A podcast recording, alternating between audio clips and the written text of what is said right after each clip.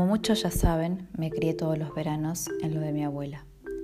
La abuela que señalaba con el dedo mayor, inclinando este sobre el índice y el pulgar. La abuela que hablaba raro, que decía refranes a cada rato y usaba pocas palabras y palabras poco comunes. Todos los domingos había que visitarla y mamá tenía que hacer la comida. Era la abuela que nunca se acordaba de los cumpleaños, que nunca te hacía regalos. Pero recuerdo un día que apareció con una calza turquesa. Se peleó con la cajera y le dijo, Señora, ese talle es muy chico para una nena de cinco años. ¿Y usted qué sabe? ¿Y qué pequeña es mi nieta? La señora agarró y de mala manera Pasó la calza, marcó el tic y mi abuela le pagó. La calza me quedó perfecta, ruralmente era muy pequeña. Y ese día, ese color se transformó en mi color favorito. Mi mamá no salía del asombro. No podía creer que la abuela, nacida en 1914, compraba una calza a su nieta menor.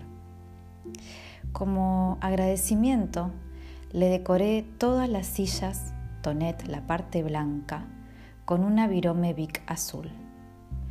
Yo no sé cómo mi mamá hizo para sacar eso, pero mi abuela me sentenció que hasta los 10 años no podía tocar una lapicera y lo cumplió. Si me veía escribiendo, me decía, venga acá, y me manoteaba lo que tenía en la mano. Usted no sabe utilizar eso, ya se lo dije use crayolas o lápices de colores. Y yo la miraba y simplemente obedecía.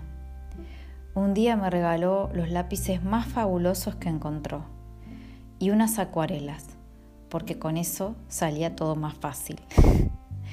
Mi mamá siempre me repetía lo mismo, lo terrible que era y lo que me retaba mi abuela. Yo la verdad es que mucho no recuerdo que me retaba excepto ese par de veces. Quizás tenía algún problemita de retención, de memoria. Yo la miraba haciendo ojitos y creo que ella se derretía. Mi abuela tenía un carácter muy fuerte, pero un corazón de oro.